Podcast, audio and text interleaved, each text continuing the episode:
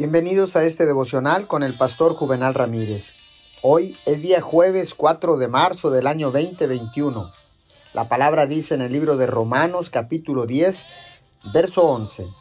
Así dice la escritura, todo el que confíe en él no será jamás defraudado.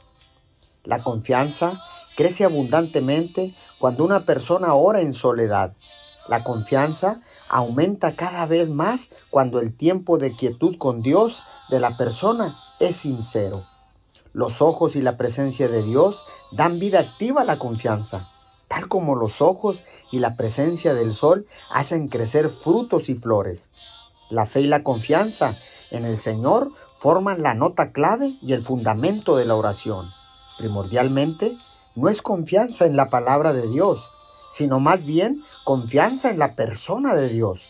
Pues la confianza en la persona de Dios debe preceder a la confianza en la palabra de Dios. La persona de Jesucristo debe ser central para los ojos de la confianza. Oremos, amado Dios, tú eres el punto central de la confianza en mi vida.